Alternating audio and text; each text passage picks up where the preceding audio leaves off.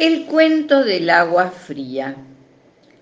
El topo Rufino, maestro de la escuela del bosque, se despertó sobresaltado con el ruido que llegaba desde la calle. Pero niños, niños, ¿se puede saber qué desorden es este?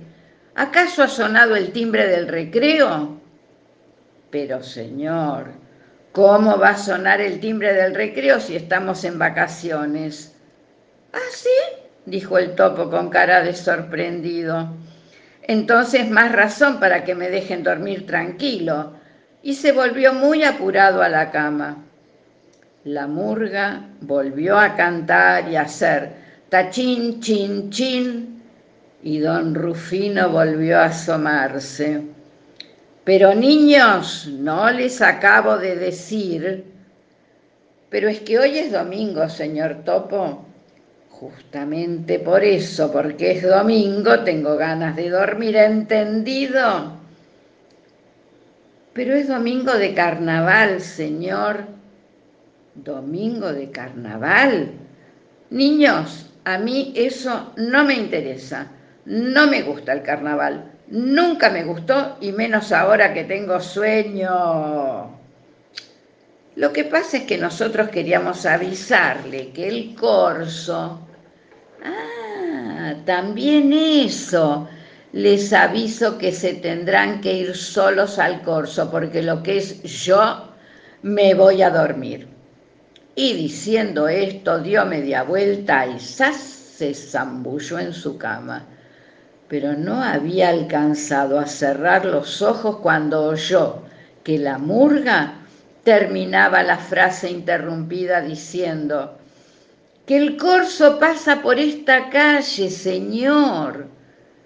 Al oír esto, el señor Topo se levantó de un salto y dispuesto a impedirlo, comenzó a vestirse mientras decía, no lo permitiré de ninguna manera.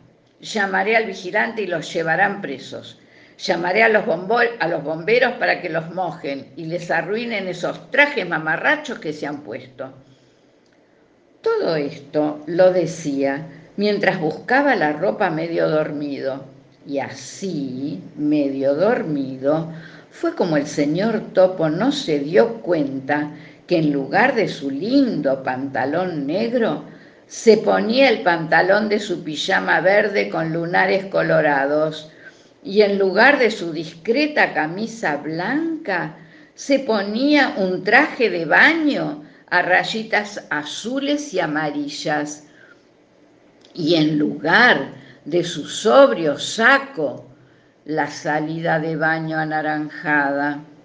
Cuando creyó que estaba listo, abrió la puerta para salir pero como se dio cuenta que le faltaba el sombrero, volvió diciendo, qué suerte, aquí está, y se puso hasta los bigotes la pantalla del velador.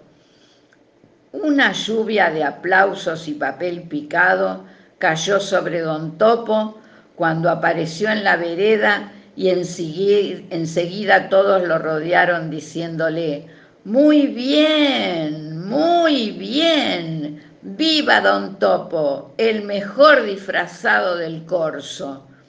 Los chicos lo rodearon, lo alzaron en una sillita, le tiraron serpentinas de todos colores.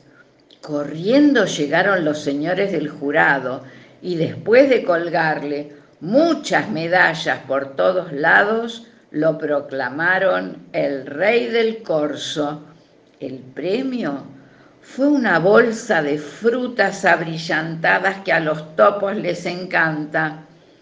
Y así terminó este cuento en un día que llovía, y por eso le hemos puesto el cuento del agua fría.